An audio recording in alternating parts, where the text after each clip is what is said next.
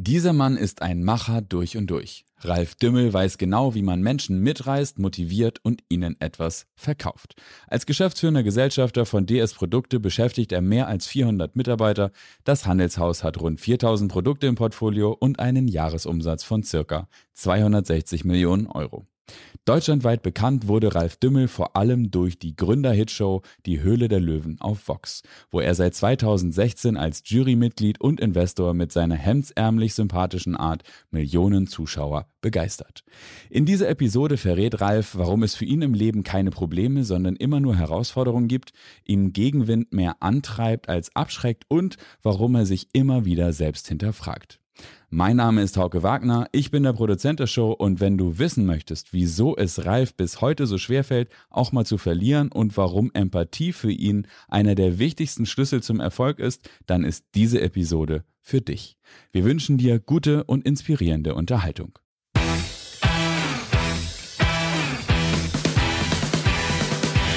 Die Alexander Newe Show. Als People-Journalist mit 20-jähriger Berufserfahrung hat Alexander hunderte von Interviews mit nationalen und internationalen Stars geführt. Unter der Überschrift Deine persönliche Erfolgsstory spricht er hier in seinem Podcast mit Prominenten aus Musik, Film und TV über ihre Erfolgsstrategien, Tools und Tagesroutinen. Wenn du dich von Top-Performern inspirieren lassen möchtest oder auf der Suche nach einer Erfolgsstrategie bist, findest du hier spannende Insights. Und jetzt gute Unterhaltung mit Alexander Newe. Lieber Ralf Dümmel, ich freue mich riesig, dass ich dich in meiner Show begrüßen darf. Wir sind hier nach Stapelfeld gefahren, in die Zentrale deines Schaffens, in die DS Holding. Die erste Frage an dich. Nee, erstmal Hallo ja, Alexander. Hallo mein Lieber. Herzlich willkommen bei uns. Ich freue mich sehr und ich sitze hier in einem tollen Showroom und ich glaube, nach diesem Interview werde ich mir erstmal nochmal einen Überblick über deine ganze immer, wo der Produkt Einkaufswagen ist. Ganz genau. Ne? Ich habe schon zwei Sachen gesehen, die ich sofort mitnehmen möchte. Mal gucken. Ne? Erste Frage, was ist das erste Produkt, das du als Kind verkauft hast? Als Kind? Ja. Oh, da muss ich kurz überlegen. Als Kind habe ich was verkauft.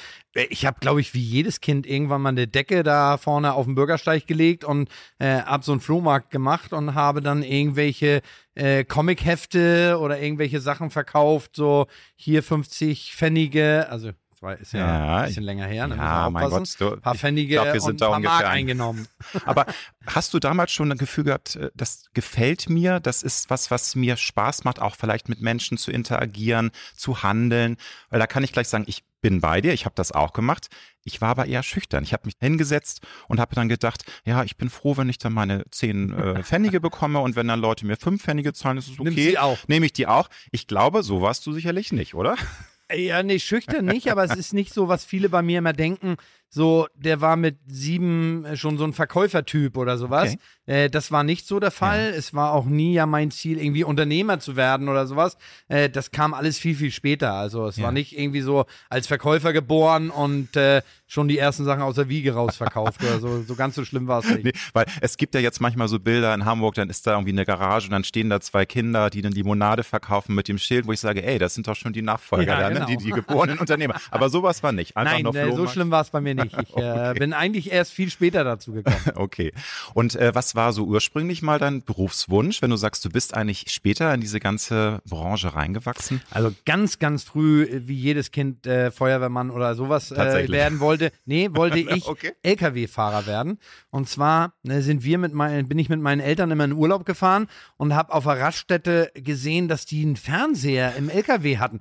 Und dann habe ich gesagt, der Job ist ja Autofahren und Fernseh gucken. Cool. Da habe ich gesagt, Traumjob, das will ich machen. Muss aber an der Stelle machen, äh, sagen, dass ich inzwischen begriffen habe, dass es ein sehr anstrengender Job ist. Ich habe halt so das Positive daraus gesehen. Ein bisschen Autofahren, ein bisschen Fernseh gucken, was für ein Traumjob. Das war so der erste Schritt. Und sonst war es bei mir relativ früh geprägt durch mein Elternhaus, hm. ähm, dass ich äh, aus Bad Segeberg kommend äh, da gibt's ein großes Möbelhaus und mein Vater hat in dem Möbelhaus gearbeitet und ich muss ehrlich gestehen, dass ich bis zu meinem elften Lebensjahr, glaube ich, dachte, äh, dass uns das Möbelhaus gehört. Mein Vater ist immer ganz Oh. früh morgens zur Arbeit und ganz spät wiedergekommen.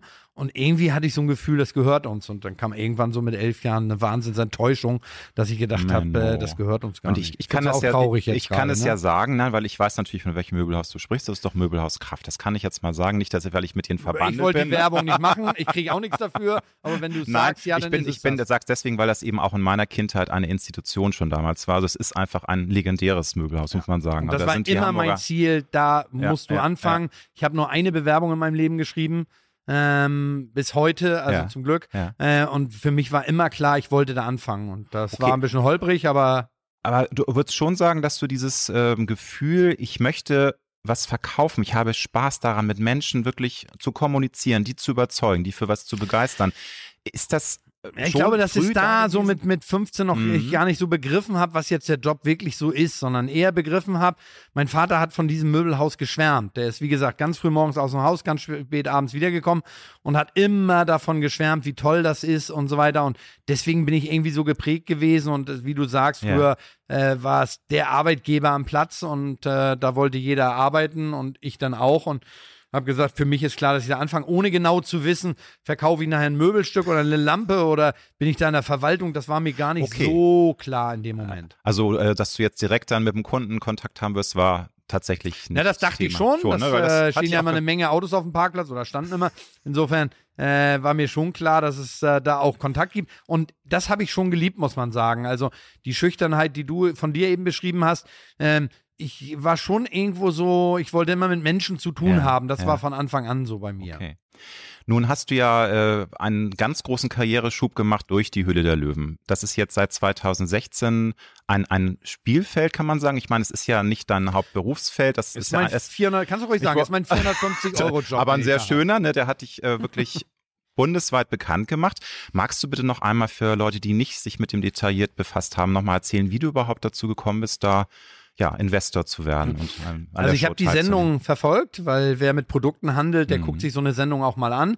Ich habe äh, immer, wenn es ging, die Sendung verfolgt und fand sie auch sehr spannend und habe irgendwann einen Abend spät einen Anruf bekommen von jemandem, äh, der gesagt hat, ob ich Höhle der Löwen kenne. Und da habe ich gesagt, ja klar kenne ich das. Ja, äh, ob ich mir vorstellen könnte, da mitzumachen. Und dann habe ich gesagt, Mhm. oh, ich mitmachen? Wie? Aber dann gehe ich da mit dem Produkt hin, stell das vor, wer soll mir denn helfen? Ich habe doch die Kontakte selber. Also ich habe nicht begriffen, dass ich auf der anderen Seite sitzen Ja. sollte. Ich habe gedacht, ich soll da reinkommen und ein Produkt vorstellen. pitchen, Ja, ja, ich sollte was pitchen. Und äh, dann sagt er, hey, was vorstellen und so. Du musst doch entscheiden, ob du es machst. Nee, du sollst Löwe werden. Und da habe ich gesagt, ganz im Ernst, das ist ja wohl, verstehen Sie Spaß, wer will mich da sehen? Also haben die da einen Stuhl frei und kriegen sie den nicht besetzt oder äh, fällt dir nichts Vernünftiges ein? Da muss es ja andere Leute geben, die das können und machen. Äh, weil auch nie mein Ziel war, ins Fernsehen zu gehen. Okay. Und äh, das war auch so der größte Punkt, wo ich dann irgendwann begriffen habe, dass dann Stuhl für mich vielleicht frei wäre.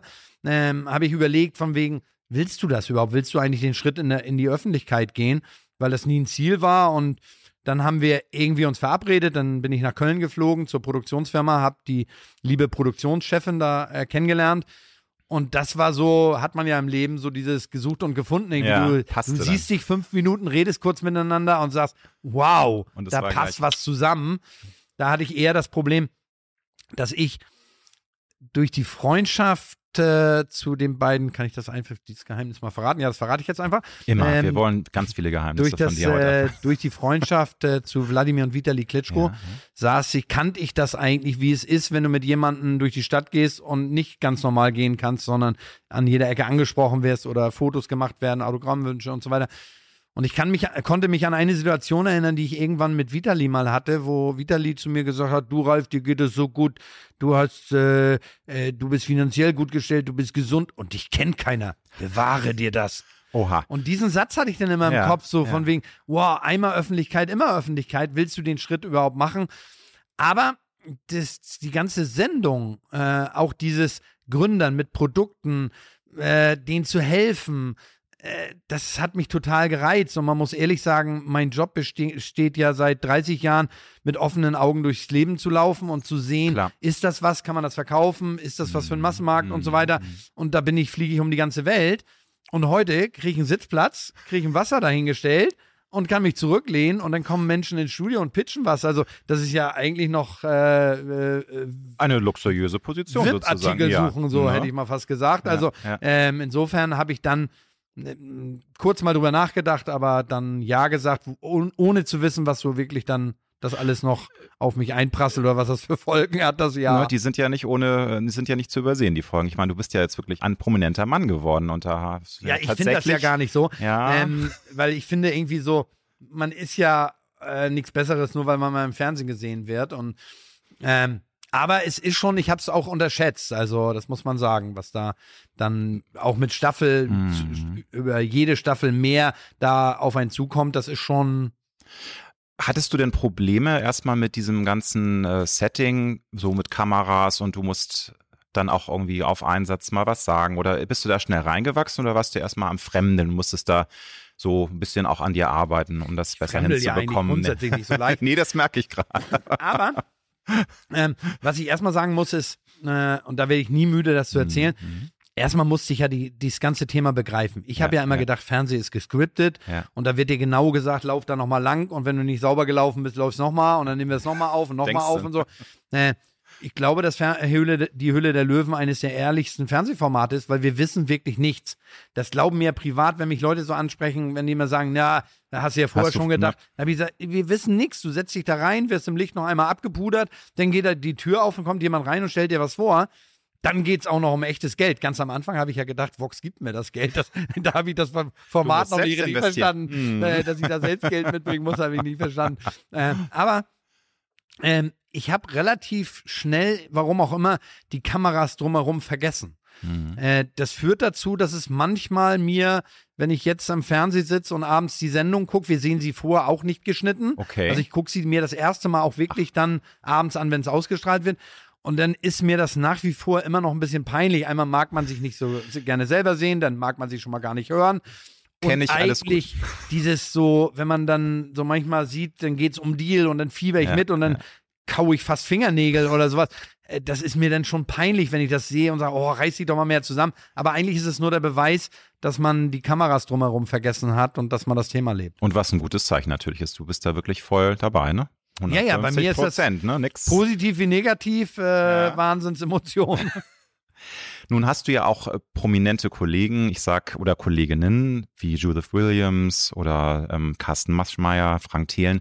Ist natürlich auch eine Frage, die viele interessiert. Sind da jetzt auch private Bande geknüpft oder ist es tatsächlich eine rein professionelle Ebene? Man versteht sich, man arbeitet zusammen über Jahre oder ist da auch mehr draus geworden? Ja, jetzt äh, bei Freundschaft bin ich immer, äh, soll man immer auch vorsichtig sein. Sowas wächst ja und so, aber ich muss sagen, dass ich einen sensationellen Draht wirklich zu allen habe und auch außerhalb der Show äh, mal da beim Geburtstag oder man, man trifft sich. Also ja. ich habe wirklich äh, zu den Löwen und Löwinnen genau, muss man, ähm, ne? habe ich äh, wirklich sein? ein super Verhältnis. Ja. Und ja, ich treffe sie auch außerhalb Höhle der Löwen, was immer dafür spricht, dass man ein gutes Verhältnis hat, weil äh, in Köln im Studium müssen wir uns treffen, dafür haben wir Verträge. Äh, außerhalb äh, bist du nicht verpflichtet, aber nee, nee, wir treffen uns trotzdem gerne.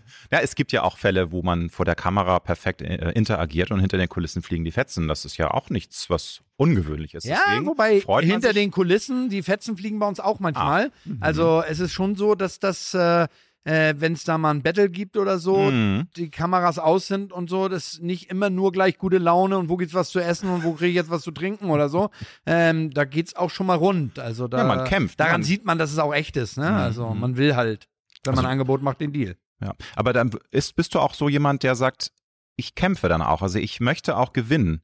Das ist, glaube ich, dann auch bei dir tatsächlich in ja, deiner DNA drin. Also, dass du schon, das gehört ja dazu. Man muss ja auch dann Kämpfergeist entwickeln und wirklich beißen. Und ich würde es auch mal umgedreht mhm. sagen, ich kann nicht gut verlieren. Mhm. Äh, damit fängt schon mal an. Und äh, ich habe ja auch wirklich äh, meine Kinder früher beim Mensch, ich bin ja, habe immer gedacht, ich bin ein schlechter Vater.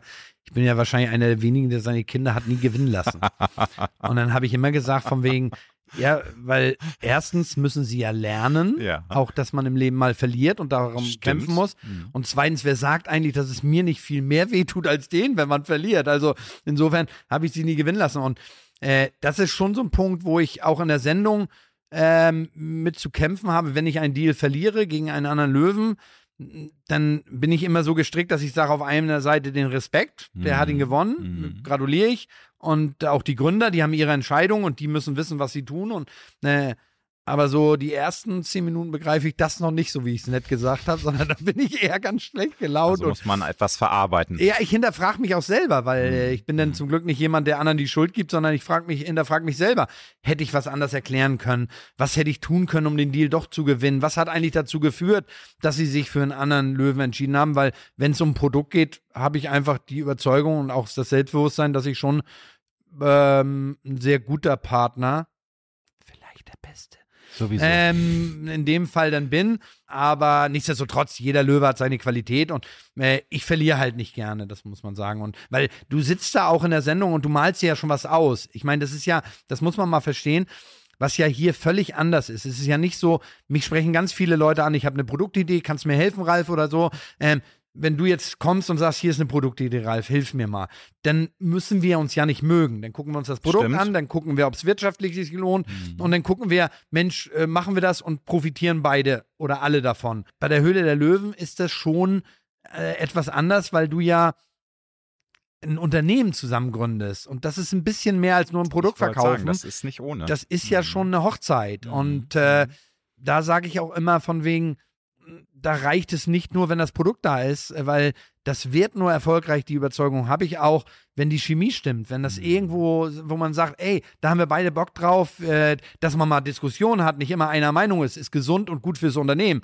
Aber man muss schon einen Wahnsinns Respekt voneinander haben, man muss schon irgendwo, ich sage immer, man muss sich mögen. und sich riechen können, sag Ja, ich genau. immer. Also es muss Genau. einfach. dann hat es große Chemie Chance muss auf. Erfolg. Mhm. Und wenn äh, die Chemie überhaupt nicht stimmt und das Produkt gut ist, dann wird es langfristig nicht erfolgreich. Umgedreht leider auch so. Wenn die Chemie total stimmt und das Produkt nicht gut ist, wird es leider auch nichts. Also das hat man auch. In den vier Jahren bei der Höhle der Löwen, gab es da irgendein Produkt, das du ganz besonders tief im Herzen noch hast, wo du sagst, das war also was Besonderes? Ich weiß, das ist immer schwer, weil man Nee. natürlich, man will nicht die ganzen anderen Deals jetzt irgendwie, aber Ja, trotzdem mal, kannst ja, schon die du kannst es Vorlage. ja sehr diplomatisch jetzt vielleicht beantworten. Nein, die Frage ist ja auch immer, was mag man eigentlich am liebsten? Mag man die, Leu die Gründer oder da, wo es am erfolgreichsten ist, wo man am meisten Geld mit verdient? Oder ich, ich, ich tue mich auch echt schwer, welche rauszuheben, weil ich so unfair finde. Und wenn ich es doch machen müsste, dann würde ich vielleicht eher die rausheben, die es, wo man das Gefühl hat, die brauchen dich auch vielleicht nochmal noch mal einen Tick mehr, die würden es vielleicht gar nicht schaffen. Nicht, weil sie nicht Mhm. gut sind, sondern äh, ich nehme mich zum Beispiel mit Rudolf Wild mit seiner Gartenhake ähm, oder Karl-Heinz Bilz mit der Abflussfee oder jetzt in der aktuellen Staffel Klaus Gomago, äh, den Marderschreck da. Äh, das sind so Menschen, die sind so äh, in Richtung 70 Jahre. Ähm, Rudolf Wild sogar, als er in die Höhle kommt, 79 Jahre alt. Ja, der will jetzt nicht unbedingt, sein größtes Ziel ist nicht, das Unternehmen jetzt aufzubauen und irgendwann 50 Angestellte zu haben. der- liebt sein Produkt, das ist mehr ein Erfinder Mhm. und der wünscht sich nichts lieber, als sein Produkt im Handel zu sehen. Also, und ja, schön, wenn es Geld gibt, aber der, die leben das manchmal noch anders. Da geht es viel mehr drum, warum bin ich in dem einen Baumarkt jetzt nicht drin oder warum bin ich da nicht drin? Und dieses Erlebnis mit denen zusammen in so einen Laden zu gehen und dass sie ihr Produkt sehen, mir geht es heute noch so. Wenn ich einkaufen gehe und sehe ein Produkt von mir, äh, ich räume da auf, ich sortiere das nochmal neu und gucke mir das an. Und wenn einer da hingeht, glaubt man nicht, ich gehe weiter. Ich gucke immer, kauft er das und so weiter. Also, Witzig. Also du, du brennst tatsächlich. Also das ist wirklich. naja, gut, das ist ja irgendwo, wenn man das muss so sein, in ne? sich hat. Ich glaube, das kann man auch nicht lernen Ja, und sagen, ja. ey, du musst auch so, du musst das auch mögen, wenn Ja. einer dein Produkt kauft, sondern äh, ich habe eine Gelegenheit gehabt mit, äh, ich weiß nicht, ob der der was sagt, Holger Stanislawski, ehemals Fußballtrainer, ja in Hamburg auch Macht sehr erfolgreich. Rewe-Supermarkt. Und Wieder der- Werbung. Genau, du machst, du bist hier für die Werbung zuständig. Äh, der hat einen großen äh, Supermarkt, einen der größten Norddeutschlands. Ja. Und mit dem stand ich im Laden. Ja. Und äh, dann hat er gesagt, komm, wir gehen in mein Büro. Und dann hatten wir Produkte von uns da liegen. Und da war so ein Produkt, das kostete 1,99. Und das gab es in zwei Geschmacksrichtungen. Und dann hat er gesagt, komm jetzt. Ich sag, nee, äh, Standi, guck mal, äh, da steht einer vor meinem Regal da. Und dann sagt er, ja und? Da stehen öfter welche. Ich sage, aber jetzt sehe ich es ja gerade mal. Nee, komm mal mit, sagt er. Ich sage, nee, warte ganz kurz. Ich will sehen, welche Sorte er kauft. So, und dann habe ich da gestanden und dann hat der Kunde beide Sorten in den Einkaufswagen gelegt. Und dann habe ich gesagt, guck mal, super, wie geil. Der hat beides gekauft. Und dann guckt er mich ganz äh, komisch an und sagt, Ralf, spinnst du? Das waren jetzt vier Euro. Und dann sage ich, es geht nicht um vier Euro. Es geht auch hier gar nicht ums Geld. Der hat mein Produkt gekauft. Und, und ich glaube, dass das so ein, so ein äh, Herz ist, was man nicht irgendwo sagen kann, und das musst du jetzt lernen, oder das, sondern ich liebe es, wenn ich Produkte an den Mann bringe. Mir wird ja auch oft gesagt, Mensch, machst du nicht auch viele Produkte, ähm, die keiner braucht? Und dann sage ich immer, äh, man wird auch ohne unsere Produkte überleben. Das gehört so weit dazu. Aber unsere Produkte machen auch in vielen Lebenssituationen viele Menschen glücklicher. Und äh, das ist irgendwas, was einen befriedigt. Nun ist es so, du bist seit über 20 Jahren extrem erfolgreich und ich glaube, die Hülle der Löwen hat jetzt auch nicht gerade dazu beigetragen, dass du weniger erfolgreich bist. Aber das wo hast du viel, jetzt so gut gemacht, ne? das Super. mit den 20 Nein. Jahren, weil jetzt rechnet jeder, jetzt könnte ich ja 40 sein oder Genau. so. Ähm, es ist gut, dass du da Age- falsch recherchiert Age- hast Oh, und nicht drin okay. hast, dass ich seit 32 Jahren den Job jetzt mache. Insofern lassen wir es bei den da, Nein, guck mal. wir lassen es, das wird rausgeschnitten. Wir lassen es bei den Nix, 20 nein. Jahren ähm, und macht mich doch jünger. Insofern ist das gut. Ich wollte nur darauf hinaus, dass natürlich je mehr Erfolg, desto mehr Neider gibt es dann auch mal was von Karren. Also mir ist aufgefallen, die Bild macht sich immer einen Spaß daraus, so alle zwei Jahre mal zu schreiben, oh, da sind ja so ein paar Flop-Deals und Ladenhüter. Ist das eine Sache, wo du sagst, das gehört einfach dazu? Uh, that's part of the game? Oder sagst du dir, das, das ärgert mich jetzt, weil du ja so brennst und Ja, weil du so nein, nein, leidenschaftlich beides. bist? Also erst kommt, es kommt jetzt in einer anderen Reihenfolge. Ja, also erst kommt dieses, ähm, es ärgert mich und äh, oh Mensch, das stimmt auch so in der Form nicht ganz. Ähm, und dann kommt irgendwann, das gehört wohl auch zu dem Geschäftsleben dazu. Also du sprichst jetzt speziell auf dieses, es kommt ab und zu immer mal, da wird ein Produkt verramscht. Und äh, ich nehme da gerne Stellung zu, weil ja, das ist die Wahrheit. Es stimmt auch. Kommt es immer ist mal nicht, vor, das, klar. was ist nicht so, dass man sagen kann, was die da schreiben, stimmt nicht. Ich wünsche mir natürlich, dass ich neben den negativen Geschichten auch die Erfolgsgeschichten daneben schreibe und sehe, Aber- oh, die Quote des Erfolges ist viel, viel höher als normal. Aber am Ende ist es so, dass, ich sage immer zu meinen Gründern, ähm, die Gründer oder Gründerinnen und Ralf Dümmel entscheiden nicht, ob ein Produkt erfolgreich ist. Das entscheiden in Deutschland 81 Millionen Menschen, die das Produkt annehmen und kaufen oder es nicht kaufen. Und äh, auch da sage ich, ich kann euch gerne helfen, die Produkte in den Laden reinzutragen. Raustragen müssen es andere. Also äh, das kann ich nicht auch noch machen.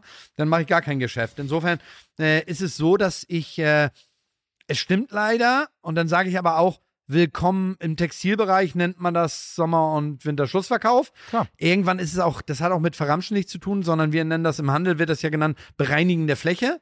Weil nehmen wir jetzt aktuell, jetzt müssen halt Dominosteine, Lebkuchen, zum Glück, ich esse sie gerne, äh, Dominosteine, Lebkuchen und äh, das alles rein, die Weihnachtsartikel, Lichterketten und so.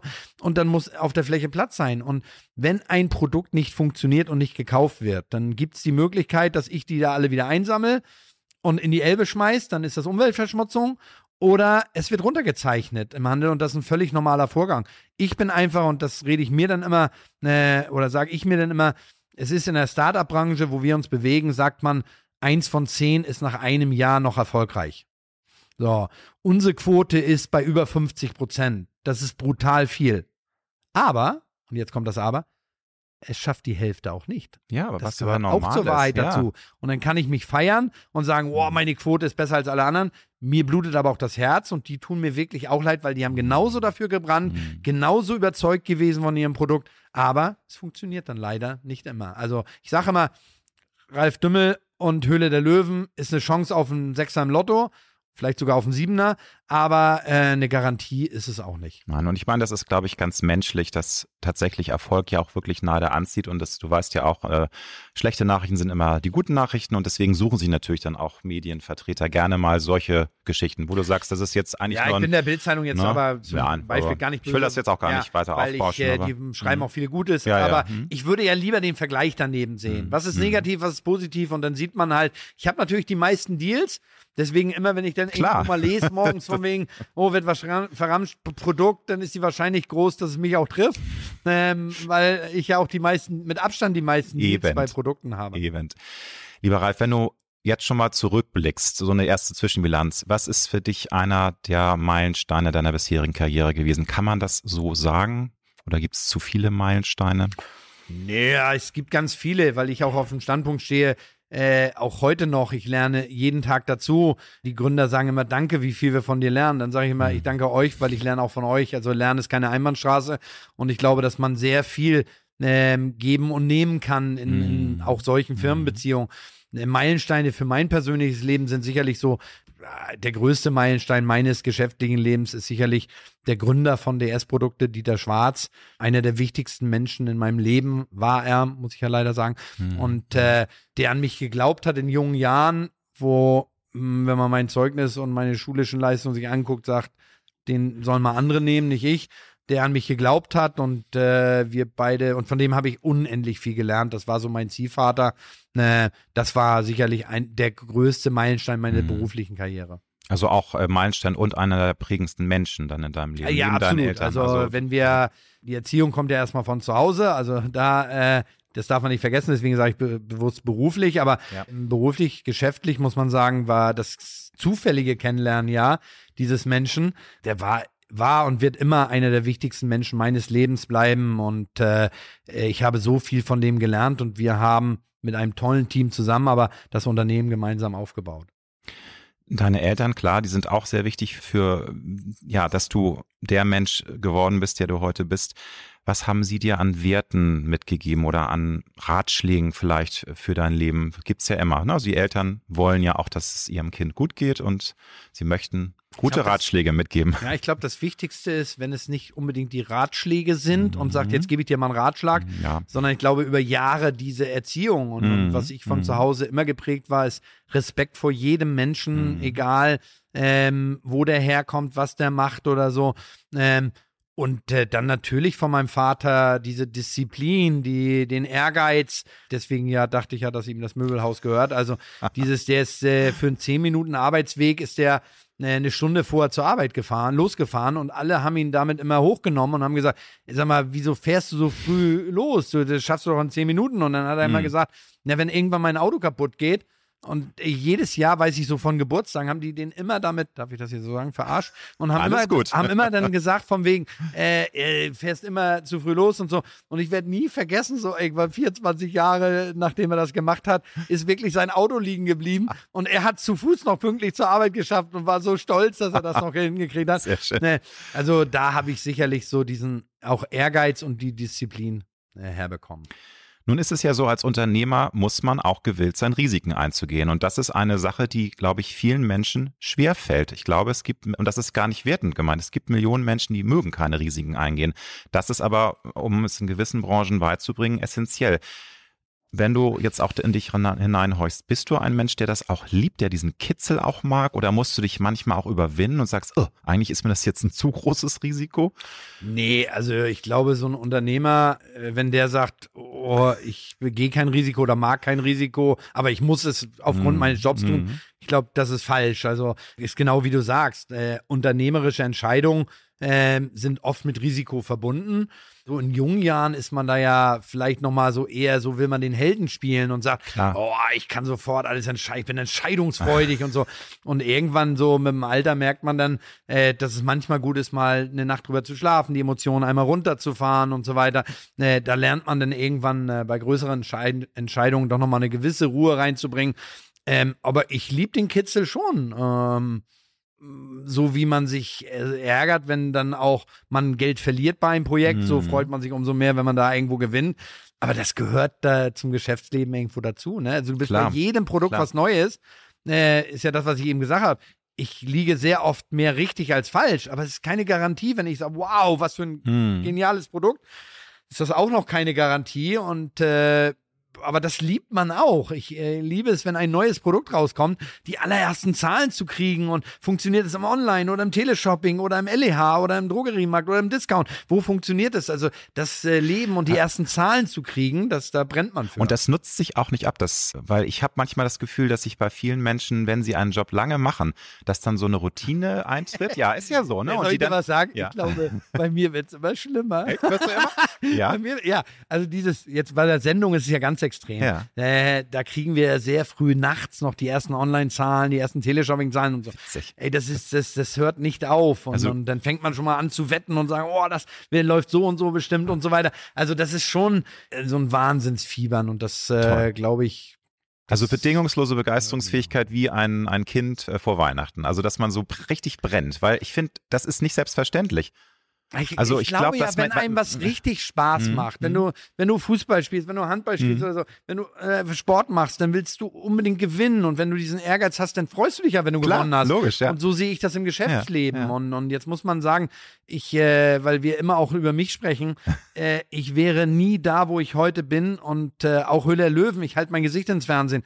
Aber ich habe so ein unglaublich geiles Team, äh, das Beste, was man sich vorstellen kann, und 400 Leute, die dafür jeden Tag auch kämpfen. Und das finde ich, das macht mich so stolz, dass mich das ja auch positiv verpflichtet. Also ich sage immer, ich fahre wirklich nach über 30 Jahren immer noch sehr, sehr gerne jeden Tag zur Arbeit. Und mein Arbeitstag ist auch nicht nur von netten Gesprächen wie jetzt mit dir oder Oh, Ralf, Vorsicht, nett, trinken. nett ist die kleine Ach, Schwester von. Jetzt kommt gleich noch was Schlimmes, oder? Nein, nein, Ach so, nein. das hätte ich besser ausdrücken müssen. Alles gut.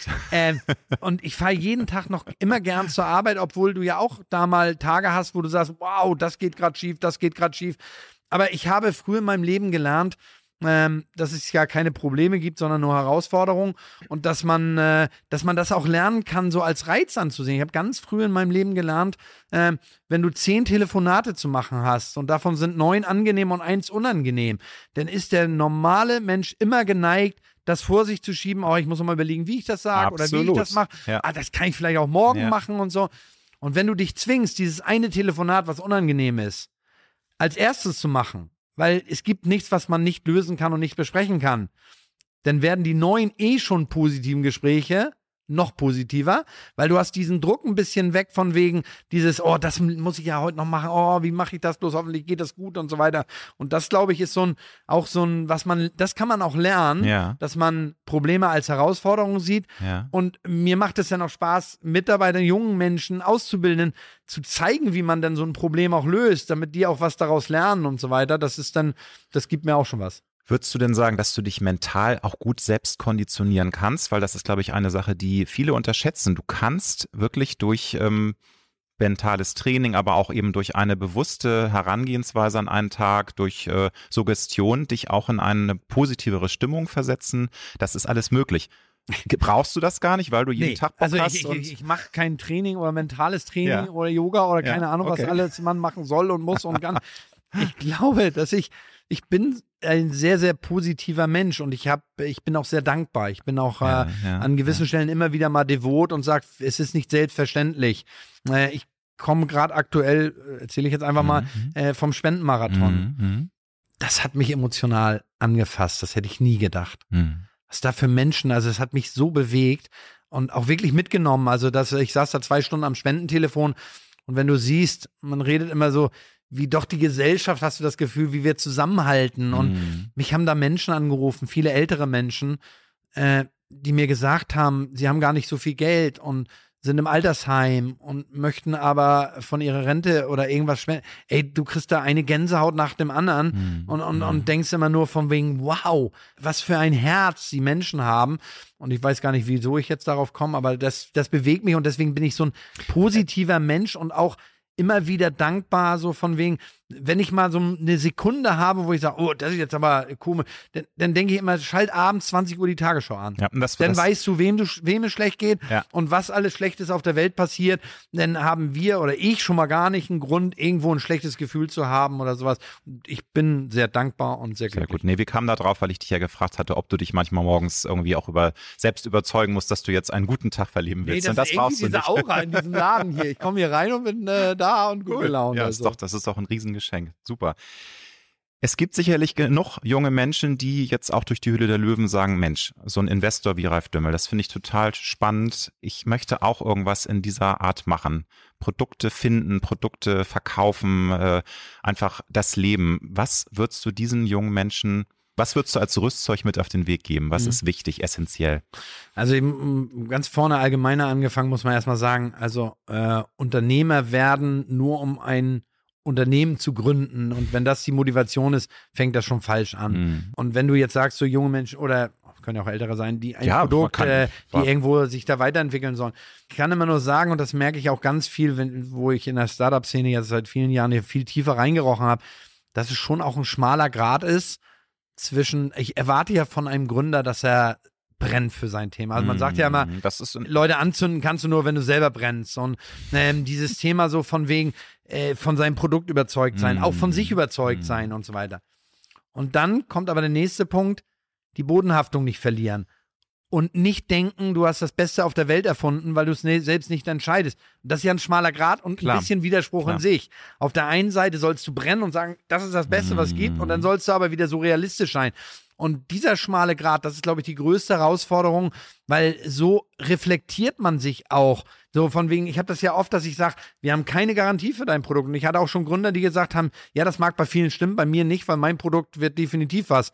Wo ich sage, ja, äh, cross the fingers, ne? Also hoffen wir mal, dass es funktioniert. Aber man kann es nie planen. Genau. Man kann es nie vorhersehen. und das, glaube ich, ist ein, so ein schmaler Grad, Mhm. wo Leute und, und auch bei Startups, wenn man sich zusammensetzt, manchmal habe ich so das Gefühl, so dieses, da wird über Visitenkarten und was hast du auf dem Titel und bist du CEO oder CFO oder CMO, wo ich erstmal googeln muss, was die alle heißen und äh, wo ich dann sage, ey Leute, krempelt die Ärmel hoch und arbeitet und macht euch nicht stundenlang Gedanken, was auf der Visitenkarte steht, weil das ist im Moment nicht wichtig. Wichtig ist, ihr seid ganz am Anfang und äh, keine Luftschlösser. Ziele haben ja, Ja. aber keine Luft- und Traumschlösser bauen. Und äh, da glaube ich, ähm, muss man sich selbst auch disziplinieren. Nun ist es essentiell, dran zu bleiben. Das kann man nicht oft genug wiederholen. Es gibt Menschen, die, die planen was, die brennen erst für etwas, geben dann aber wahnsinnig schnell auf. Das ist immer wieder der Fall. Hast du da einen Tipp, wie man auch dieses Feuer immer wieder äh, sich neu selbst anfachen kann, dass man dran bleibt, dass man einfach beißt? Das Ja, ist ja wichtig. Ja, das glaube ich hat auch was mit der Einstellung zu tun, dass man, welche, welche Erwartungshaltung habe ich? Und dass man von vornherein schon weiß, ey, es gibt keine Straße, die nur geradeaus geht. geht. Mhm. Es geht immer mal rechts rum, links rum. Oder auch mal Manchmal muss man auch ein kleines Stück zurückfahren. Und Mhm.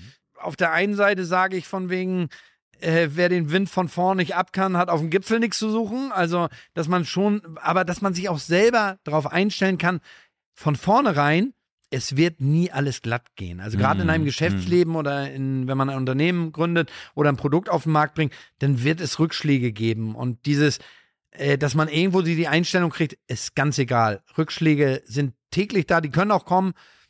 Einmal mehr aufstehen als hinfallen.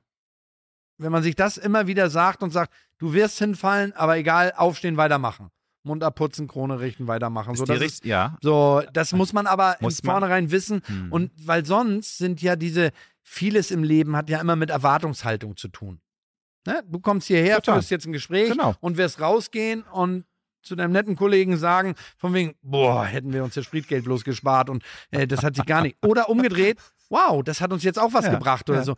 Und das finde ich, hat auch was mit Erwartungshaltung zu tun, wo, wo man sagt, jetzt fahre ich dahin, da könnte ich mir was vorstellen und dann Mhm. geht man entweder enttäuscht oder begeistert, weil man eine Erwartungshaltung hatte. Absolut. Und äh, das ist ja auch wichtig, dass man so gewisse Dinge, Ziele definiert, erwartet und so weiter. Aber man muss sich von vornherein immer im Klaren sein, das geht nie auf dem direkten Weg dahin. Absolut. Und es ist manchmal ein harter Weg. Jedes Hochhaus hat irgendwann im Keller angefangen. Das ist so. Und Stein auf Stein wird sich irgendwann entwickeln. Und das, glaube ich, muss man äh, sich immer wieder vor Augen halten. Nun haben wir alle Stärken und Schwächen. Stärken zu akzeptieren ist ja was ganz Leichtes, aber Schwächen zu akzeptieren ist was anderes.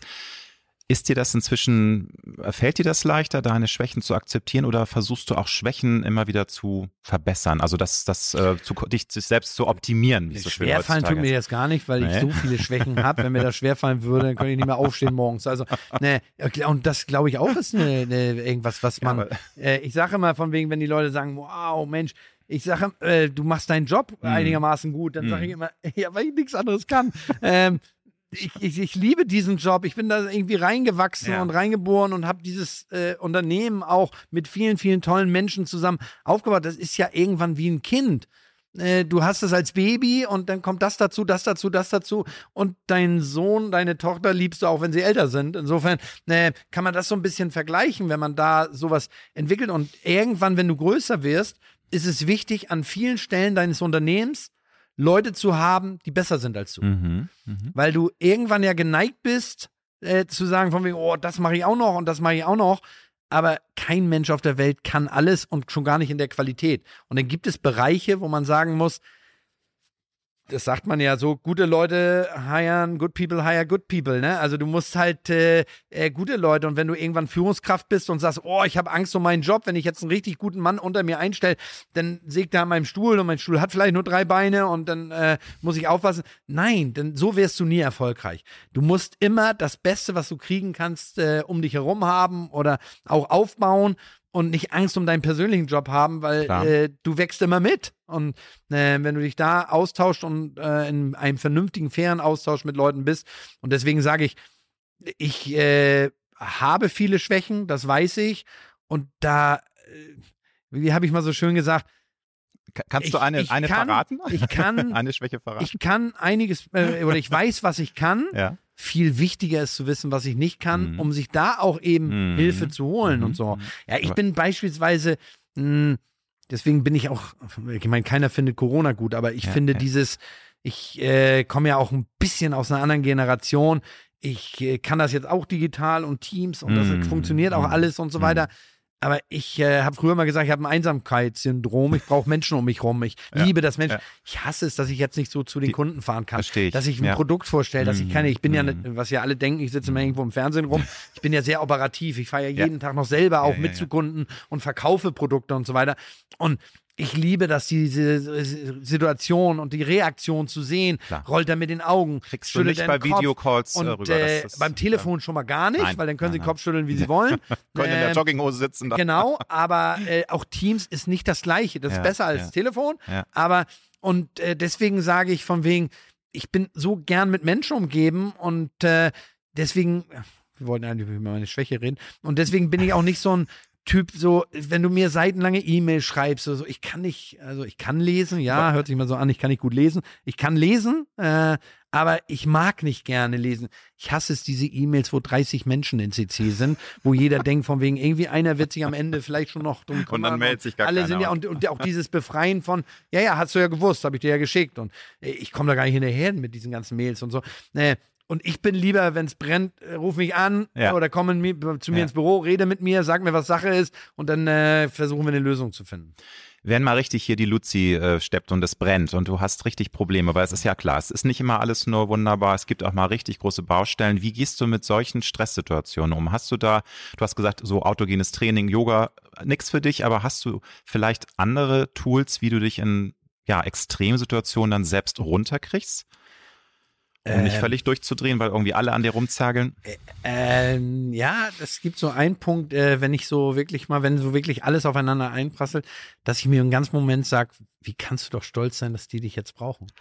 Also ich sag mir dann selber von wegen, wow, du bist jetzt auch gefragt. Ja, und, und ja. Das hört sich jetzt alles so psychologisch alles an, aber so geht mir das wirklich, dass mhm. ich dann sage von wegen, also ich bin ja eh der Letzte, der durchdrehen darf, weil, weil äh, wenn Mitarbeiter dann belastet sind oder so, wenn ich dann nicht die Ruhe bewahre, und jetzt muss man sagen, jetzt bin ich auch etwas länger ja schon im Geschäft und habe Höhen und Tiefen, gibt es ja auch, ähm, zum Glück mehr Höhen als Tiefen, aber es gibt nichts, was du nicht lösen kannst am mm. Ende. Ne? Also mm. es ist, manchmal kostet es ein bisschen Geld oder mm. manchmal kostet es auch ein bisschen Nerven, aber also.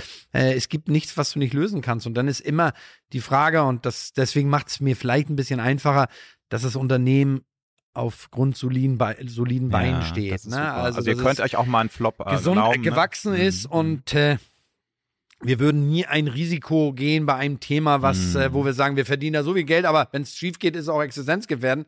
Das würde ich nicht machen, nie machen. Und das Unternehmen ist über viele, viele Jahre immer ganz gesund gewachsen. Ähm, so dass wir auch diese Risiken bewusst gehen und auch bewusst gehen können und auch wissen und hier auch nicht stundenlange Diskussionen. Es werden Analysen gemacht, warum? Damit man raus lernt. Mm. Aber es gibt null Vorwürfe oder irgendwo jetzt von wegen, warum jetzt äh, das, sondern dann lieber wieder Ärmel hochkrempeln nach vorne gucken, weitermachen. Würdest du sagen, dass du schon ein Spielkind auch bist? Weil, also, ja, total. Das ist ja ne, also eine berechtigte Frage, weil du ja, ja, ja, immer wieder auch neugierig bist auf neue Dinge und du willst entdecken, was er äh, erfühlen, irgendwie neue Inspirationen Manchmal sage ich mir auch, ich wollte, ich wollte ja auch nie irgendwie, also ich hasse es ja schon, wenn so ja. Visitenkarte hatte ich vorhin mal, auch so dieses Chef, wenn ich mit einem Team zusammensitze und gute Leute um mich rum habe, dann spielt man nicht die Karte und äh, ich entscheide am Ende. Also wenn ich mit meinen beiden wichtigsten Leuten aus dem Vertrieb diskutiere und die sagen rot und ich sage aber grün ist dann in dem Fall besser und ich begründe das und die sagen, nee, finden wir trotzdem rot, dann wird auch rot gemacht. Ne? Also wird nicht so gesagt von wegen, am Ende entscheide ich so nach dem Motto, sondern die verantworten auch Bereiche und die müssen auch die Verantwortung mittragen und ich bin auch nicht da nachher also so lustigerweise ja, hätten wir doch grün. Nein, ich halte ihnen das auch nie vor, weil das ist dann irgendwo auch, weil keiner weiß es ja vor. Und ich glaube, dass das das Allerwichtigste ist, weil es sind manchmal abgedroschene Sprüche, aber für jedes Unternehmen, auch für unser Unternehmen, das größte Kapital, was du hast, sind motivierte Mitarbeiter. Das, das ist, so, das, was ja. du dir nirgendwo an der Ecke kaufen kannst. Das ist nichts, wo du investierst und sagst, dafür kriegst du es, sondern, also ja, investieren in Zeit oder das oder nehmen wir Auszubildende. Ne? Also mm, ich habe so eine mm, tolle Lehre mm. genossen, dass ich weiß, wie wichtig das ist. Wir investieren auch da sehr viel, dass wir, wir übernehmen, über 95 Prozent aller Auszubildenden werden übernommen, wo ich mm. sage, die haben ja auch nochmal ein anderes Verständnis mit den Abteilungen, weil die überall mal drin waren. Die wissen halt, äh, was es heißt äh, im Lager. Ruf mal eben an, pack mal 10.000 Stück, die wissen, was es heißt. Ich selber habe das auch früher genossen, dass ich, ähm, auch wenn es jetzt nicht die spaßigste Arbeit war, aber ich habe Container entladen. Ich habe ja. tagsüber im Büro, abends habe ich den Container ausgeladen und Sachen ausgezeichnet. Mir muss heute keiner erzählen, wenn man sagt, du kannst doch mal im Lager schnell anrufen, die sollen mal 20.000 Stück schnell auszeichnen dann sollte man ein Gefühl haben, wenn man diese Entscheidung trifft, auch, was heißt das eigentlich? Wie lange dauert sowas? Nun ist es ja Fakt, auch wenn du brennst und einfach deinen Job über alles liebst, du musst schon auch sehr viel Energie immer wieder aufbringen. Man wird nicht jünger, deswegen die Frage, wie ich auch nicht. Hätt's, nein, leider nicht, lieber Ralf. Es ist, muss ich dir leider den Zahn ziehen, aber. Noch anders erzählt, aber okay. Wie hältst du dich fit? Also hast du da auch gewisse äh, Routinen, dass du sagst, ich achte mehr auf Ernährung? Oder sagst du, nee, das ist mir alles Schnurze, ich hau mir das rein, was mir schmeckt? Oder wie tickst du äh, da? Guck also, mich an, dann kannst du die Frage selber beantworten. Naja, ich finde, das ist alles ähm, noch im Rahmen. Ja, ja, aber nur, weil also. mein Schneider freut sich ja jedes Jahr, weil er kann immer größer machen. Immer größer. Ähm, insofern. Nee, da ja, müsste ich, das ist so der wichtigste Punkt, wo ich ein bisschen an mir arbeiten müsste. Ich okay. mache keinen Sport, weil ich okay. zeitlich nicht nee, dazu komme. Äh, wenn wir eine Liste machen, was soll man essen und was soll man nicht essen. Alles. Äh, das, was rechts steht, was man nicht essen soll, ist das, was ich alles liebe. Ne? Äh, Currywurst, Pommes, Eis, äh, Chips, Schokolade, ja, Lebkuchen, also alles das ist. Ja, und äh, da sagt ja jeder, ja, das mögen alle, aber die meisten können sich ja so, so disziplinieren und sagen, mal ein bisschen davon oder so. Aber das ist so mein einziger Nachteil, so, ähm, da hole ich mir dann Kraft her und äh, das ist nicht, da sollte ich ein bisschen was dran ändern, äh, dass ich mich gesünder ernähre und ein bisschen mehr Sport treibe auch. Ich brauche sonst nicht dieses, was immer alle denken, Ausgleich, weil mhm. was man vielleicht nicht so versteht und ist, mir macht das so viel Spaß. Ich, ich habe kein, ich, ich brauche nicht irgendwie, also ich bin froh, hoffentlich hört meine Familie nicht zu. ähm, ich bin froh, wenn ich aus dem Urlaub wieder ins Büro komme, weil dann bin ich wieder da und so. Und nun, also ich mache schon gerne Urlaub, weil ja, ihr das mitgehört habt. Ähm, natürlich mache ich gerne Urlaub, ich liebe das. Nee. Wenn es nicht länger als zwei ähm, Wochen ist. Wenn ich schnell wieder zurück bin. Nein, das ist so, weil, weil ich, für mich ist das nicht irgendwie dieses, oh, jetzt bist du mm. zum hm. Glück raus hier mm. oder wow, jetzt ist Wochenende und natürlich genieße ich es auch mal irgendwo mal Zeit für sich zu haben. Klar, so. das, das will ich jetzt gar nicht sagen. Nein, Aber ich habe nicht das Gefühl, dass ich irgendwie hier so verbraucht werde. Also ich gehe auch davon aus, dass man mich irgendwann rausträgt. Also aber dass jetzt irgendwie deine Partnerin mal sagt, Mensch, Ralf, komm, jetzt, ich mache jetzt mal so eine zwei Wochen irgendwie Low Carb, irgendwie Ernährung und wir gehen jetzt beide mal schön joggen. Äh, ist das, gab es da mal Versuche? Und die hat dann gesagt, nee, vergiss es, ich, ich bin da einfach oh, erst, erst beratungsresistent. Jetzt muss ich auch aufpassen, was ich antworte. Nee, also die ist ja auch, die, ja, das, ne? ja, das Glück, die arbeitet ja auch sehr ja, viel. Insofern, ja. so gemeinsam joggen wüsste ich jetzt nicht. Ähm, Wäre gar nicht und, machbar. Äh, schwer machbar. Und äh, sie ernährt sich vernünftig ja. und wenn ich in ihrer Nähe bin, ich mich öfter auch. Okay. Und da Sehr wir nicht so viel Zeit äh, miteinander verbringen, habe ich halt die andere Zeit die Möglichkeit, die anderen Sachen zu essen. Sehr schön. Wie wichtig ist es dir, möglichst wenig Angst vor der Angst zu haben?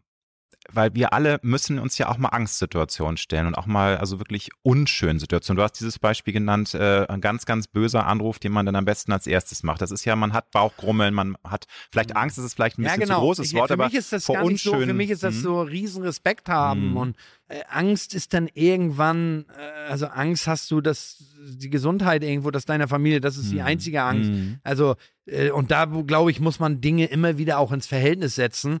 Also Angst kannst du um deine Liebsten haben, ähm, wenn denen was passiert oder so, aber nicht über eine Firma, wo ein Produkt, ob jetzt ein Produkt läuft oder nicht, glaube ich. Da, Mhm. da glaube ich, muss man dann schon wieder einordnen und äh, natürlich hat man Respekt und, und mh, mal kriegt man das geregelt, mal nicht so gut. Und aber das sind ja wieder auch wieder immer die Herausforderungen, die du dich jeden Tag stellst und wo es toll ist, wenn du ein Problem gelöst hast. Und ja, und manchmal gibt's auch, das hört sich, soll sich ja auch gar nicht so einfach anhören, manchmal gibt's auch Momente, wo du denkst, oh Mensch, und das holt dich morgen wieder ein und dann musst du morgen wieder und dann musst du die Besprechung und das Problem muss irgendwie gelöst werden. Aber äh, also ich habe geschäftlich erstmal vor nichts Angst, sondern Mhm. ich habe Du Respekt. siehst es als Herausforderung, kann man es so sagen? Oder ja, als, auch, als, aber ich glaube auch, dass man, äh, dass, dass Angst auch da nicht unbedingt der richtige Berater ist, sondern man muss da großen Respekt vor haben und Mhm. auch den Mut haben, Nein sagen zu können vor großen Entscheidungen, die zu riskant sind, auch wenn sie viel äh, Erfolg versprechen, muss man auch mal, und wenn man dann Erfolgsmensch ist und will gewinnen oder so, dann äh, muss man sich schon äh, disziplinieren, dass man sagt, nein, das ist jetzt auch für uns eine Größenordnung, die wir nicht eingehen oder die wir nicht riskieren wollen. Ja. Nun erlebe ich dich jetzt auch hier persönlich so als unglaublich energiegeladenen und auch gewinnenden Menschen. zurück. Ich wollte gerade sagen, du machst jetzt hier nur 10% von dem wahrscheinlich, was du sonst performst. Aber gibt's auch mal Momente, wo du auch mal mit dir haderst und auch dich selbst hinterfragst? Klammer auf, ich finde das ja eigentlich auch ganz gut, wenn man mal so ein Reset macht. Jeden Und Tag. also das Ja, passiert. jeden- also ja, weil jeden sonst, Tag. sonst ist man irgendwann der Nein, Sonnengott. jeden ne? Tag, weil man Mhm. darf, und da glaube ich, das ist wieder der Punkt der Bodenständigkeit. Fehler werden, wo viel gearbeitet werden, werden Fehler gemacht. Klar. Und ich mache unendlich viele Fehler. Logisch, weil ich viel Aber, äh, arbeite. toll, dass gibt du ja das- keinen, ja, aber- der keine Fehler macht. Und Geben, aber natürlich viel, viele geben es nicht zu, lieber Ralf. Das ist so. Also das, das äh, Ja, damit habe ich gar kein Problem. Nee, ne? also, Und ich sag auch so, ich erlebe das ja auch oft, nehmen wir das auf Höhle der Löwen, wenn ich einen Deal verliere, dann hinterfrage ich mich wirklich, was ich hätte anders machen sollen und Mm, warum mm. ist das jetzt so passiert. Und das ist, glaube ich, eh so ein Punkt, wo jeder erstmal, wenn irgendwas nicht funktioniert, sollte man immer erstmal vor der eigenen Tür kehren, immer Mm. sich selbst erstmal hinterfragen, was hätte ich besser machen können. Nein, man ist nicht immer an allem schuld, aber trotzdem Nein, äh, muss man sich selbst reflektieren. Und es gibt keinen Menschen, der äh, so alles richtig macht und der Tollste ist und so weiter. Ne, da muss man, glaube ich, schon immer am Boden bleiben. Bist du ein Mensch, dem auch Routine in gewissem Maße wichtig ist? Weil du hast ja nun wirklich ein Leben, was sehr vielfältig ist. Du sagst selbst, du reist jetzt natürlich nicht so viel wie in Vor-Corona-Zeiten, aber das wird ja hoffentlich sich dann wieder nächstes Jahr ändern.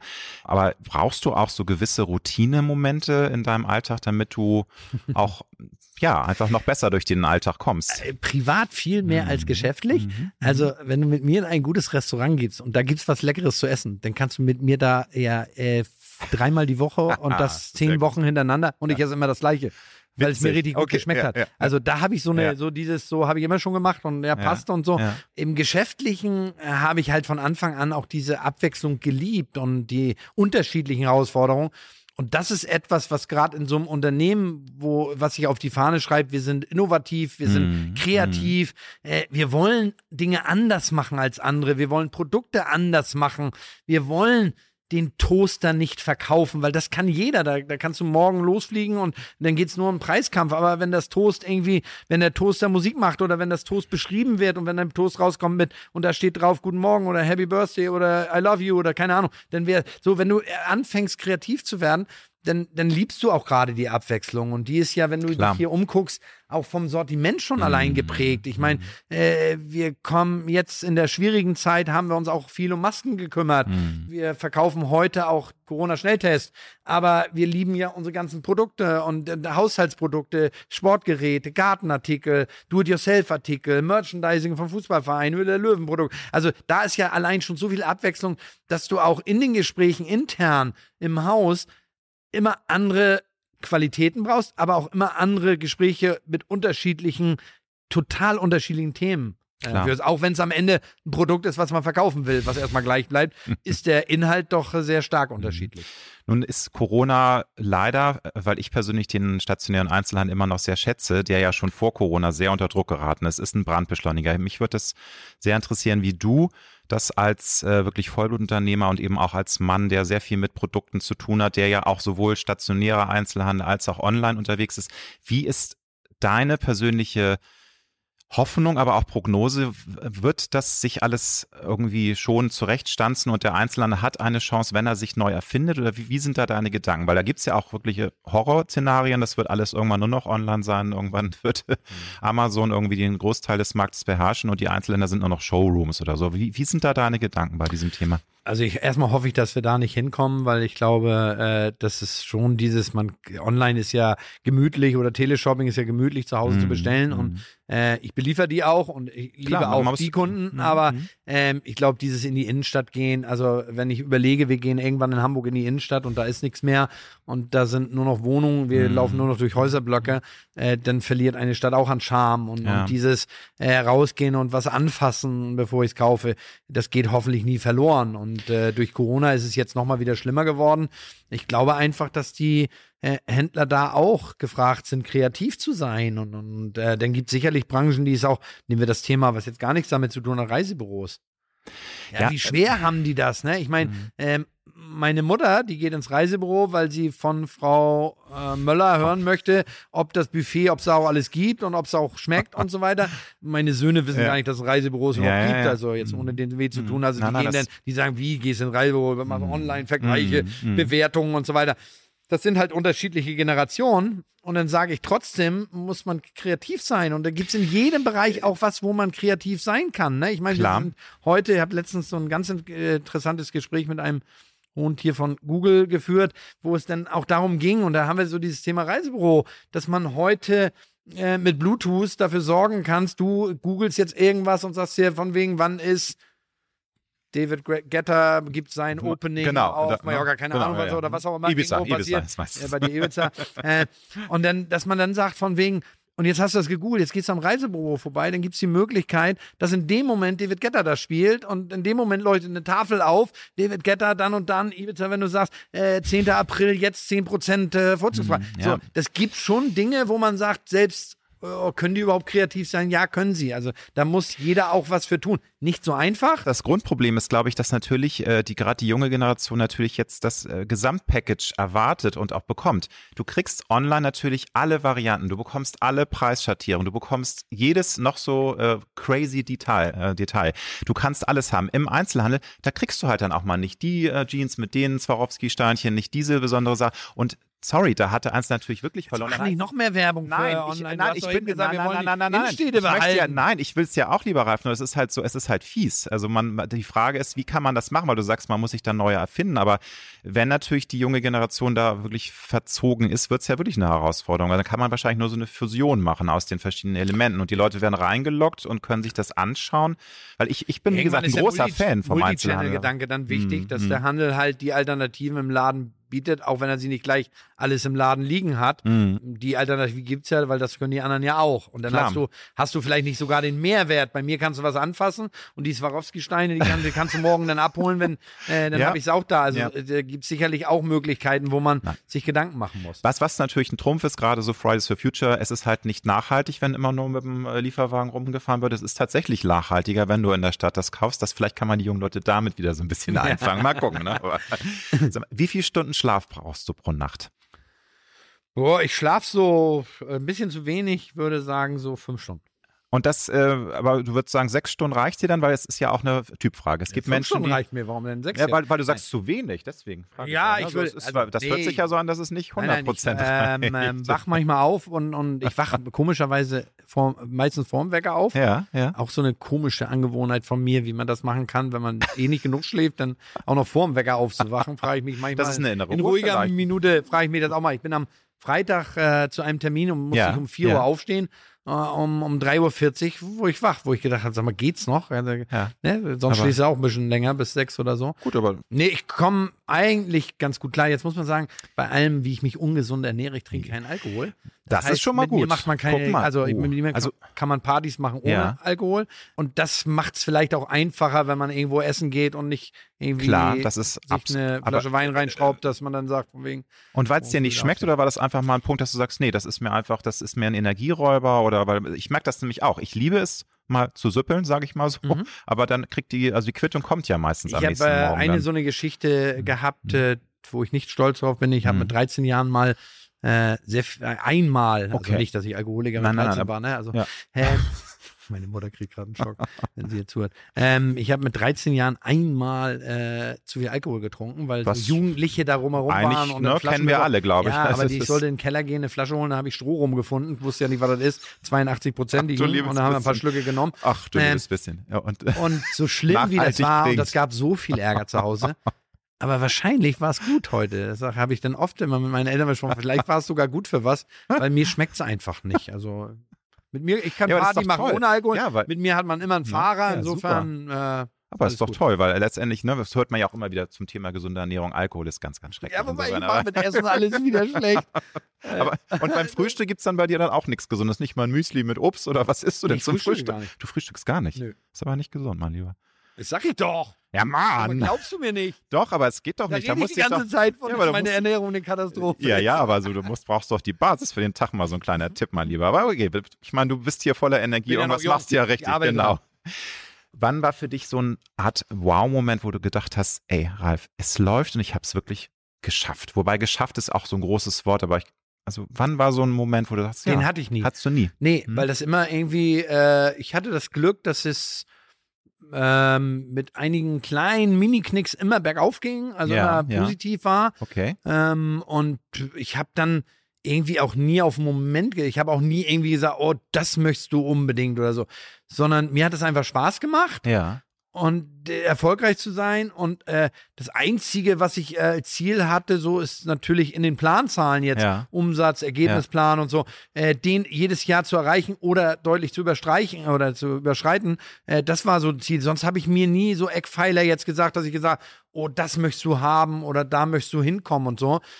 Ich glaube auch, dass es mh, je nachdem, wenn du so über geschafft redest, dann sind das ja manchmal auch äh, vielleicht auch eher finanzielle oder, oder solche Dinge, wo ich sage, wenn das auch eine Motivation wäre, dann würde ich, glaube ich, heute auch anders davor sein. Und, und Ja, ich meine das mit geschafft, dass man natürlich auch manchmal sich selbst hinterfragt und dem Raten nicht so traut. Also man denkt, oh, es sieht jetzt alles gut aus, aber ne, schon meine Oma hat ja gesagt, pass mal auf, mal lieber, ne, schön auch Geld zurücklegen, in drei Jahren kann es alles anders aussehen.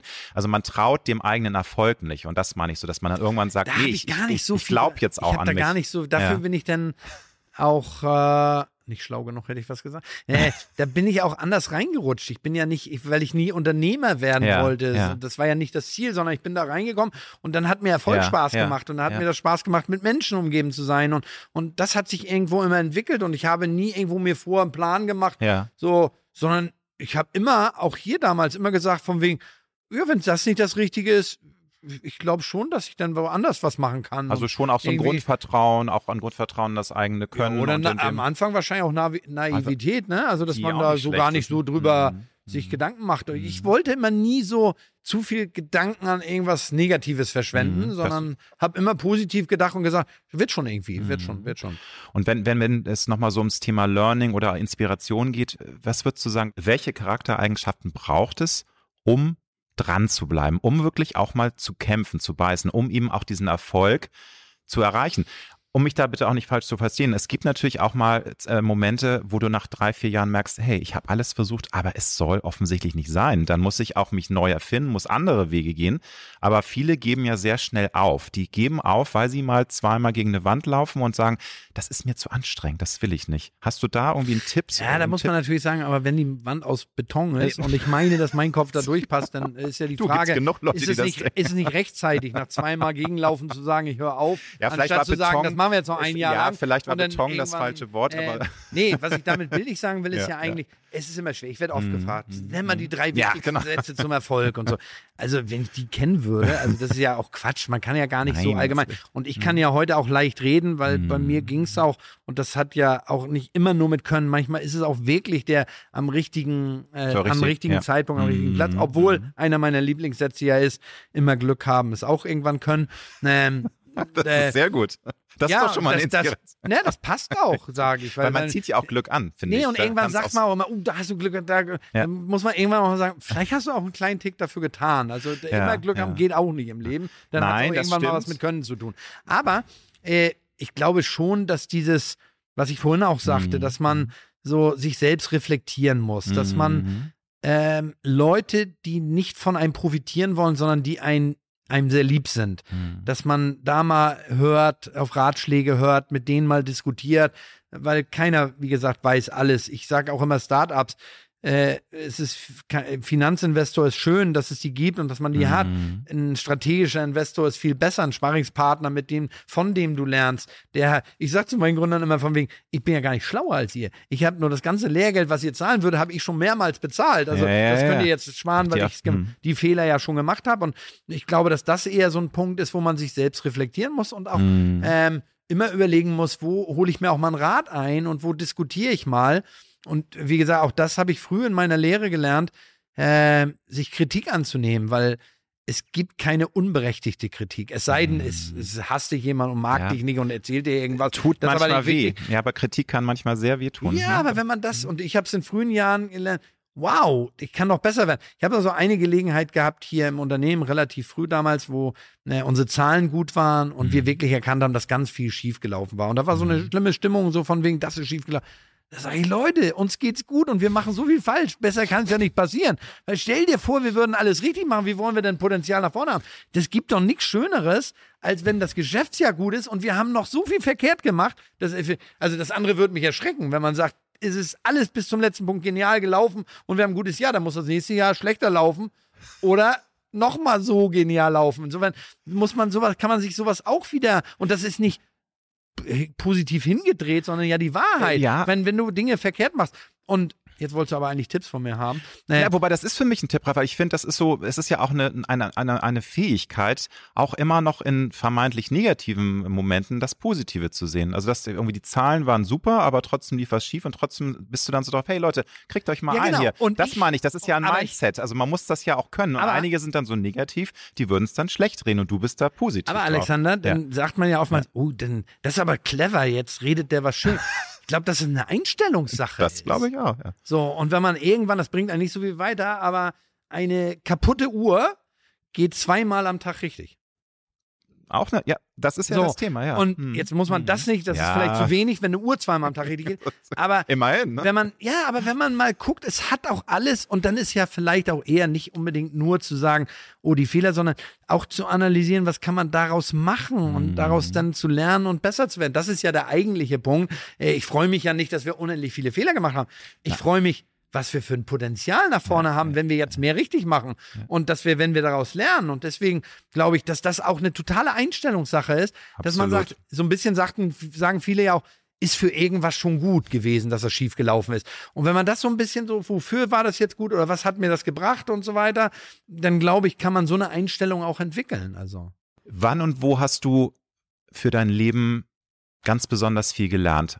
Egal, ob es jetzt privat oder beruflich ist. Es gibt ja immer Phasen im Leben, wo man sagt, hey, das hat mich jetzt wirklich weitergebracht. Das war unglaublich äh, wertvoll, wichtig. Auch vielleicht im Negativen, wie du gerade gesagt hast, man, man äh, fällt mal hin, aber es war wichtig fürs Weiterkommen, für die Weiterentwicklung. Also, äh, wie vorhin schon mal gesagt, ich habe kaum so diese Stellen oder diese, ich, weil ich auch die Einstellung habe, ich lerne wirklich jeden Tag irgendwas dazu. Hm. Wenn man sowas Prägendes raussuchen sollte, da glaube ich, äh, beruflich positiv geprägt hat mich meine Ausbildung und Ja. mein äh, Ausbildungsleiter, äh, der, nachdem ich jetzt bei diesem Möbelgeschäft dann endlich anfangen durfte, was am Anfang nicht so einfach war, die wollten mich ja nicht, ähm, weil Hauptschüler nehmen sie nicht, dann musste ich meinen Realschulabschluss nochmal nachmachen, weil ich mich nur mit, ich habe gedacht, von wegen, man, Hauptsache man ist irgendwie gut oder denkt, man ist gut, kommt man dahin. Und äh, dann ging es los, es gab Verkaufspsychologie. Und ich war jung und, und der dachte, Verkaufspsychologie. Ich wusste den Unterschied zwischen Psychologie und äh, Psychiater. Das, ich habe gedacht, jetzt kommst du irgendwo auf den Couch. Und Wirst da irgendwie, was ist das denn da und so weiter. Und habe das gar nicht so richtig geschnallt und ging dann so, werde ich nie vergessen, zur ersten Schulung. Und dann kommt ja dieses, was jeder kennt, Glas halb voll, halb leer, Ja. positives Denken. Ja, Und dann fing der aber an und sagte, nehmen wir das Beispiel, du hast Wasser zu Hause und Cola, frag deine Gäste nicht, was sie trinken wollen, sondern sag, möchtest du lieber ein Wasser oder eine Cola? Weil nur 5% sagen, schmeckt beides nicht, hast nicht ein Bier oder ein Glas Milch oder so. Äh, äh, und dann fing er an und sagte, und ab jetzt werden eure, werden aus euren Fragewörtern, wieso, weshalb, warum, wird jetzt gestrichen. Und wir alle, wie was? Wörter vergessen? Nee, sagt er, äh, bei uns muss sich kein Kunde rechtfertigen. Er möchte diese Wörter, wieso, weshalb, warum, nicht mehr, dass wir sie benutzen. So. Und äh, dann kam er an, so von wegen mit so, ein paar verkaufspsychologischen Dingen. Dann sagt er ein Beispiel, wenn ihr Leberwurst essen mögt, wenn ihr heute Abend zu Hause seid, dann äh, bei eurer Mutter, dann esst ihr ein Leberwurstbrot und dann fragt mal, ähm, wo hast du denn die Leberwurst gekauft? Und dann werdet ihr merken, dass 95% sagen, wieso, was stimmt nicht oder was ist da jetzt falsch oder habt ihr ja gar nicht gesagt. Ihr wolltet nur sagen, wie toll die schmeckt. Und, Ja. und so wurde dann, wie Menschen reagieren und Dinge voraussetzen, Ja. die so, so ähm, selbstverständlich sind. Und da kamen so ganz viele Dinge, auch ganz viele Kleinigkeiten. Wie oft ist man geneigt, wenn einer sagt, oh, vielen Dank, dass du das jetzt gemacht hast. Und dann sagen viele, die meisten, dafür nicht. Ja. Wo der, der sich bedankt hat, sagen müsste, wofür denn? Also willst du was anderes? Genau. Äh, willst du Geld oder also so dieses, dass man da irgendwo und das, Ja, hat, dieses Thema hat mich geprägt, aber gar nicht, Mhm. auch nicht wissentlich beruflich in dem Moment, sondern ich habe einfach gesagt, wie geil, da kannst du fürs Leben was lernen. Wenn du Mhm. nur zwei Getränke zu Hause hast, kannst du ja sagen, Stimmt. und das oder das. Und da habe ich so, das habe ich beruflich gar nicht geschnallt, dass mich das mal weiterbringen könnte. Und habe einfach gedacht, von wegen, boah, hier lernst du was. Und habe dann auch mit Spaß äh, das gemacht. Und dann kam ich so die, am Anfang in verschiedene Abteilungen. Und das war, fühlte ich zumindest sehr streng. Und dann habe ich, weil werde ich nie vergessen, war ich in der Lampenabteilung und habe eine Lampe verkauft.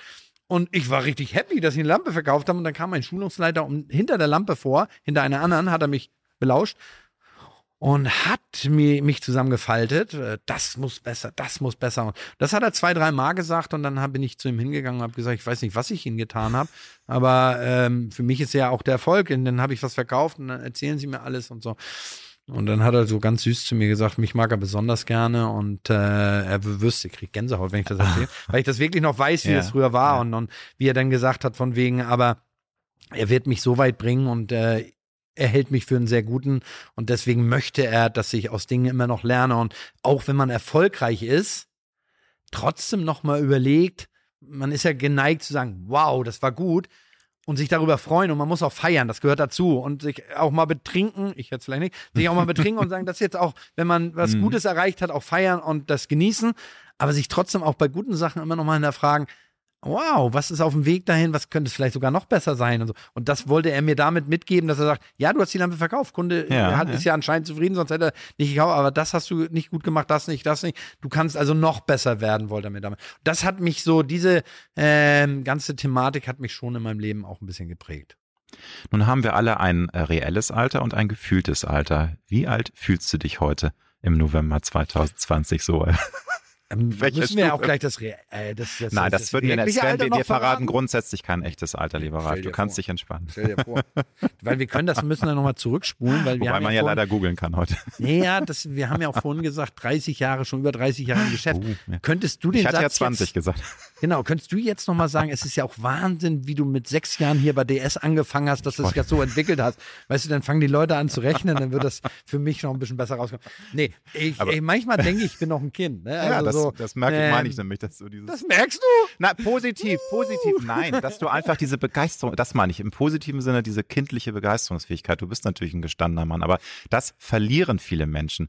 Und ich ertappe mich manchmal auch dabei, dass ich sage, ey Alexander, warum bist du da jetzt so cool und so, so abgebrüht geworden? Warum freust du dich nicht? Warum bist du da nicht? Ja, ich finde, du hast das- dich vor 20 Jahren noch so darauf gefreut und warst so mit Das darf nicht Herz, verloren ja, gehen. ne? leider. Und da Das, muss man äh, sich aber auch selbst immer wieder sagen. Ja, und Hm. das ist ja irgendwann eine Sache, das glaube ich ja eher eine Einstellungssache ist, als das muss ich mir sagen, weil Ja, so dieses, stimmt. oh, freu dich morgen mehr.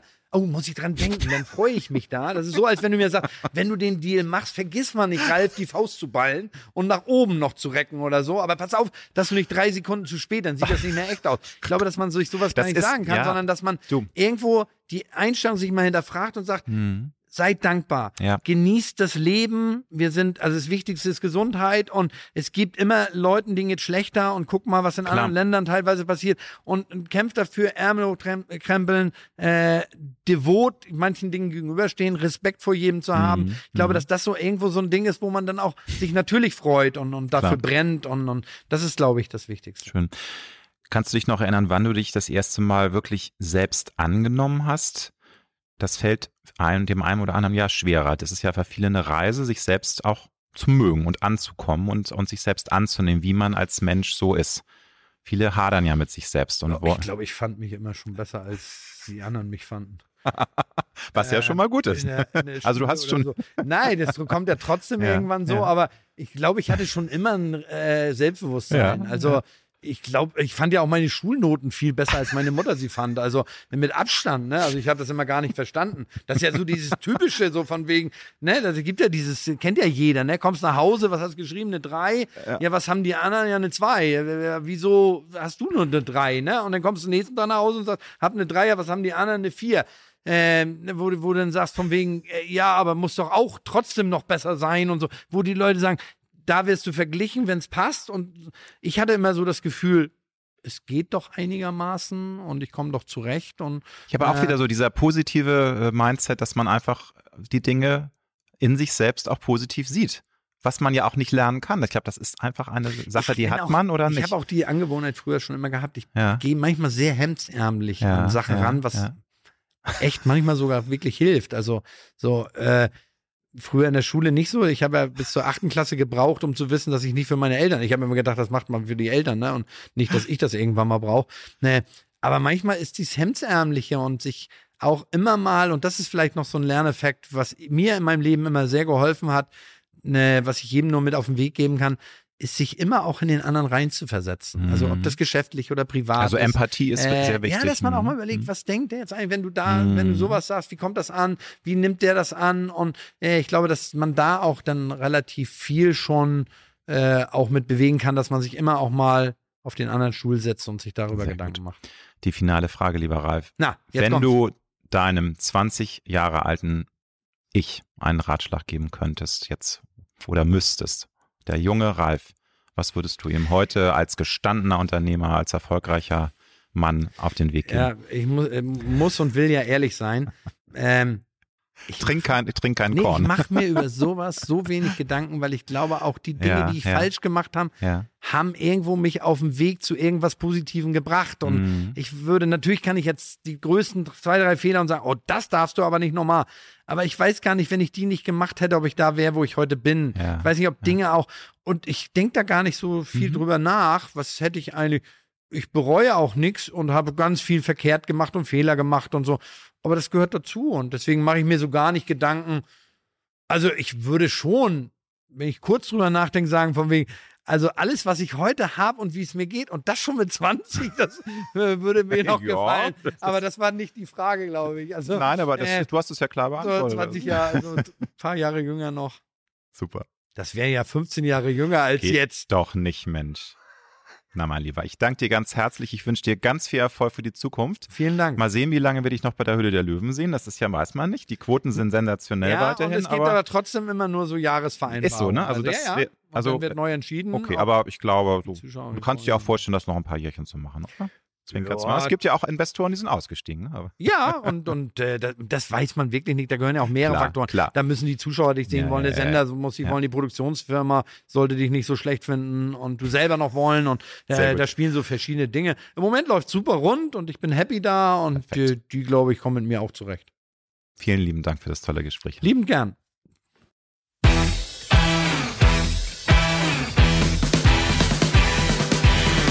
Das war die Alexander Nebe Show. Wir hoffen, dass es dir gefallen hat und wenn du auch zukünftig keine Folge verpassen möchtest, dann drück jetzt den Abonnieren-Knopf. Wir freuen uns sehr, wenn du auch das nächste Mal wieder dabei bist. Tschüss.